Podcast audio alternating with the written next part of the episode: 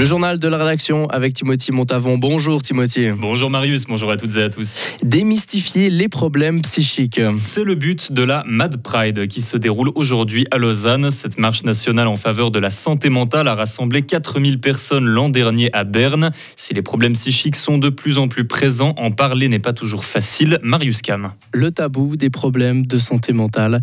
Un sujet compliqué, mais surtout encore trop peu parlé ou diffusé. La Mad Pride a été fondée en 1993 à Toronto dans ce but, diffuser le message des personnes souffrant d'une maladie psychique. Cette marche est arrivée en Suisse à Genève en 2019, puis à Berne en 2022 pour la dernière édition. Pascal y a justement participé. Ce fribourgeois est diagnostiqué bipolaire et borderline depuis 2005. Il travaille actuellement comme animateur à l'AFAP, l'association fribourgeoise d'action et d'accompagnement psychiatrique.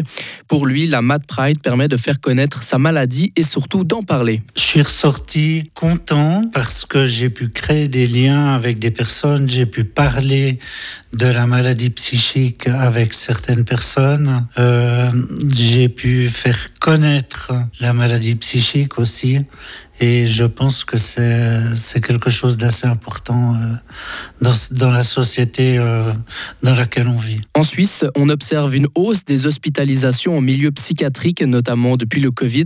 Si le tabou est toujours présent, surtout chez les hommes, ce genre de marche permet de briser le silence. Un rassemblement ouvert à tout le monde, mais pas forcément qu'aux personnes concernées, comme l'explique Thérèse Sturm, assistante sociale à Fribourg. Ce qu'il faut savoir, c'est que euh, nous tous qui allons défiler à la Mad Pride demain, euh, on n'a pas une étiquette euh, sur le front qui va nous définir comme personne concernée par la maladie psychique ou comme proche, professionnel ou juste euh, personne intéressée par la situation. Donc on sera ensemble. C'est un cortège qui va être festif et qui a vraiment pour but de, partager ce moment vivant ensemble. La Mad Pride débutera à 13h30 à Lausanne sur le parvis de la cathédrale.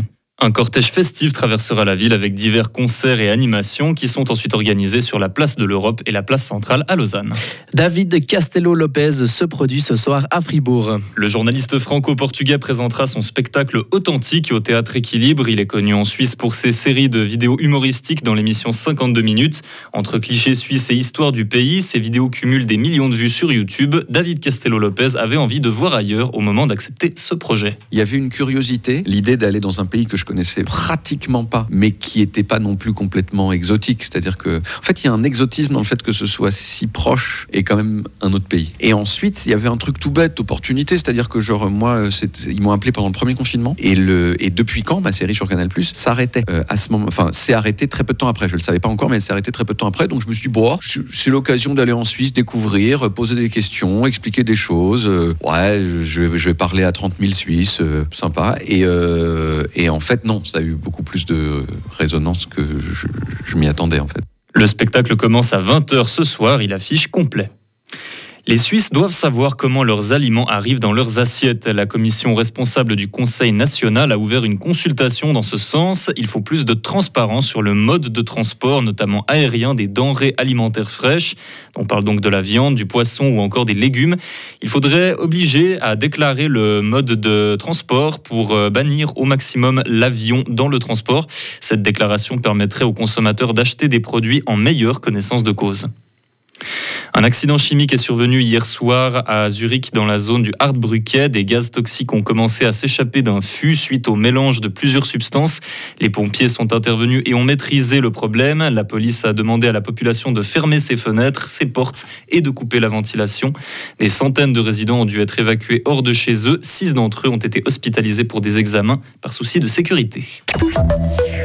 Fribourg-Gotteron a consolidé sa place de leader du championnat suisse de hockey sur glace. Hier soir à Porrentruy, les Dragons ont dominé à joie sur le score de 3 à 1. Tout en maîtrise durant 40 minutes, les Fribourgeois ont dû resserrer les rangs dans le dernier tiers pour conserver leur avantage. Même si les Jurassiens sont revenus dans le match, ils n'ont jamais vraiment réussi à faire douter leurs adversaires. Les précisions du top scoreur fribourgeois Christophe Berchi. C'est toujours mentalement un peu une, euh, un challenge. Mais euh, ouais, je pense qu'ils ont vraiment poussé à la fin. Nous, on était peut-être un petit peu trop passif. Euh, ce qu'on doit absolument changer pour demain contre Berne, qui va être une autre histoire. Mais ouais, comme j'ai dit, à la fin, on, mérite de gagner ces trois points. Et puis euh, on, fait vrai, il n'y a plus personne qui va demander comment et puis où et puis euh, avec quelle performance qu'on a pris ces points. Et justement, c'est un derby des Zeringen qui se passera ce soir à la BCF Arena. Fribourg-Gotteron affrontera l'équipe bernoise. La rencontre sera à suivre en direct dès 19h30 sur Radio FR. Retrouvez toute l'info sur frappe et frappe.ch. La météo avec Chory Cheminée à Grange Paco et sa nouvelle gamme de cheminées de haute qualité avec vitres sans cadre ni poignée à découvrir sur chory-cheminée.ch. La météo, elle va pas changer des différents jours. Il va faire plutôt beau cet après-midi avec un maximum de 21 degrés.